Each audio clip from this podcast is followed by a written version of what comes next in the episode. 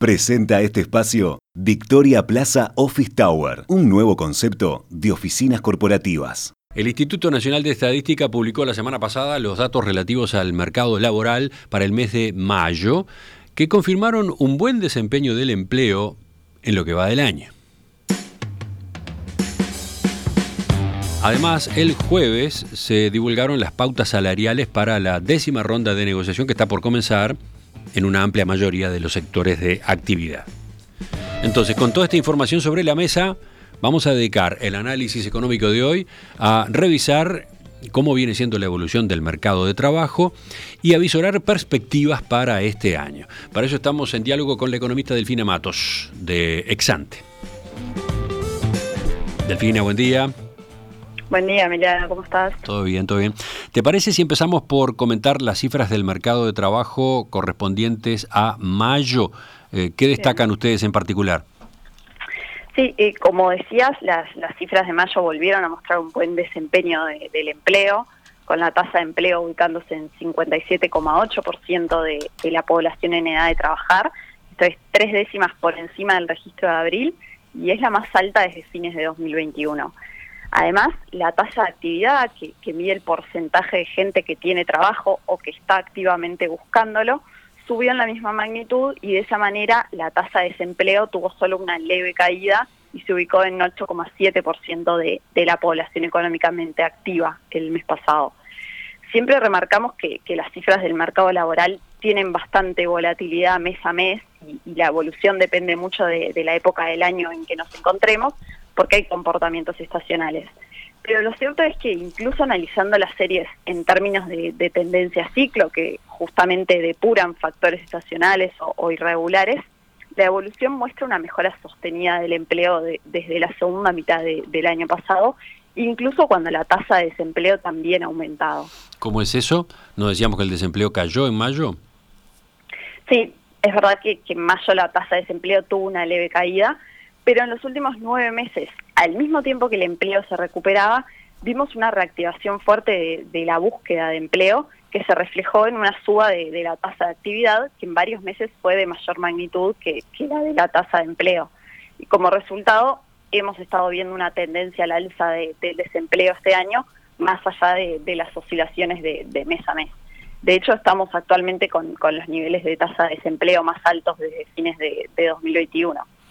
De todas formas, a nuestro juicio tenemos que quedarnos con un mensaje positivo en, relación con la evolución del mercado de trabajo.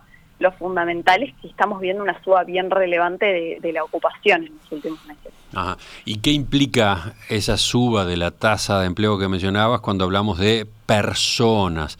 Eh, ¿Cómo viene aumentando la cantidad de personas ocupadas en la economía? Bueno, la, cantidad de, ocupados eh, viene mostrando una tendencia al alza desde el segundo trimestre del año pasado y en el último año, o cuando comparamos mayo de este año con mayo de 2022, se crearon unos 40.000 empleos. De esa manera, el, mes pasado hubo poco menos de, de 1.700.000 ocupados en el país, eh, junto con el pico que, habíamos observado en diciembre de 2021, es el nivel más alto desde fines de, de 2014. ¿Y esta mejora fue generalizada en cuanto a lugares del país? Eh, ¿Fue generalizada en las diferentes zonas geográficas? Sí, en, el último año el, empleo creció tanto en Montevideo como en el interior del país. Si lo miramos en números, de esos 40.000 empleos que, se crearon en el último año, 27.000 se crearon en el interior y los 13.000 restantes en Montevideo si bien esta mayor firmeza en el interior tiene que ver con que la caída del empleo en la primera parte del año pasado se había dado esencialmente en el interior, lo cierto es que en el interior el empleo se encuentra entre los niveles más altos de la historia, mientras que en la capital eh, la cantidad de ocupados es más baja a, los niveles vistos entre 2011 y 2014 en cualquier caso, dentro de lo que es el interior, obviamente hay bastante heterogeneidad. Bueno, justamente iba a eso. ¿Cómo ha sido la evolución a nivel de departamentos? ¿Cuáles departamentos muestran el mejor desempeño a nivel del mercado de trabajo? ¿Cuáles son los más rezagados, digamos? Bueno, las, cifras por departamento comenzaron a publicarse mensualmente en febrero de, de 2022 y se publican además con algún rezago, así que los últimos datos llegan a abril. Hecho esa aclaración, con los datos de abril eh, se observan dinámicas bastante diferentes por departamento en, este crecimiento del empleo que vimos en el último año. En particular, del lado positivo, sobresale el buen desempeño del empleo en Maldonado, que probablemente esté asociado a, la reactivación del turismo, al dinamismo de, la construcción residencial y, la migración que, hubo de argentinos y también de uruguayos de, otros departamentos que, se radicaron ahí en, el último tiempo. De hecho, la, población ocupada en Maldonado creció 3% cuando comparamos el, dato de abril de este año con el de 2022 y se ubica en niveles 14% superiores a, los de 2019. También uno, hubo una evolución muy positiva en, Soriano, en, Cerro Largo, en Río Negro, en Florida, por mencionar algunos de, los casos más claros. Y en el otro extremo, el peor desempeño a, nivel del empleo en el último año se observa en Rivera, Artigas y Flores, con bajas de entre 7 y 5% de, de la población ocupada, que están dejando a estos departamentos con niveles de empleo inferiores a, los de 2019. Bien, hagamos otro corte ahora. Si miramos las cifras por sector de actividad, ¿cuáles son los que vienen empujando ese crecimiento del empleo del que hablabas? Bueno, a, nivel sectorial, eh, la suba del empleo en, este último año estuvo principalmente impulsada por, por el agro, la, industria manufacturera y la construcción. También hubo más empleo en, el servicio doméstico y en el transporte, aunque tienen un peso menor en, el total.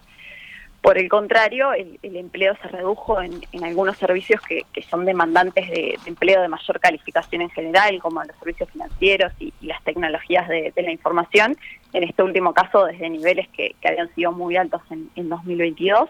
Y también cayó el empleo en, la administración pública y, en el sector de, energía eléctrica, y agua. Bueno, y ahora te pregunto por lo que viene. ¿Qué podemos esperar hacia adelante en el mercado de trabajo? Bueno, en, Exante prevemos que el empleo va a mantener una senda de crecimiento en, lo que resta del año, creándose unos 30.000 empleos en el promedio de, 2023. Eso es bastante menos que, en 2021 y, 2022, cuando hubo también mucho rebote por, el golpe del COVID en 2020 pero es una tendencia que, reafirma al empleo en, niveles históricamente altos. El final, del FINA viene por el lado de lo que yo también mencionaba en la introducción. Las pautas salariales, las que se dieron a conocer el jueves. ¿Cómo las ven ustedes? Bueno, es una buena pregunta porque sin dudas es un ingrediente importante para, para la dinámica del mercado de trabajo en los próximos años veníamos de una novena ronda en, que en plena pandemia se, privilegió la, preservación del empleo y, en ese marco se perdió salario real. En las pautas que, se dieron a conocer el jueves pasado, el gobierno ratificó el, objetivo de, recuperar el salario real perdido en los últimos años. Concretamente se plantea un esquema de, ajuste semestral a partir de, la inflación proyectada y un ritmo de recuperación eh, real que, va a depender de cuán grande fue la pérdida de poder adquisitivo de los salarios por sector en, los últimos dos años.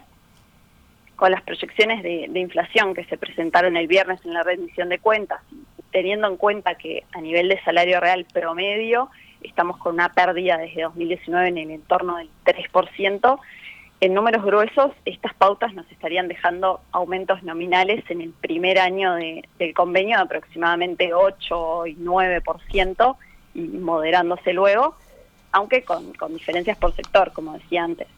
Por supuesto que, va a ser clave cómo transcurran las, negociaciones, pero a priori las, las pautas dejan trayectorias de los salarios que están bastante en línea con, con lo que veníamos estimando en Exante.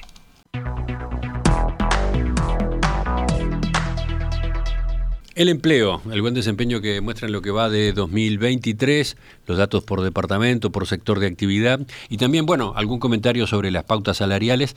De eso iba el análisis económico hoy. Hemos estado con Delfina Matos de Exante. Delfina, gracias. Nos reencontramos con ustedes en estos días. Muchas gracias a ustedes. Chau, chau. En perspectiva, periodismo con vocación de servicio público.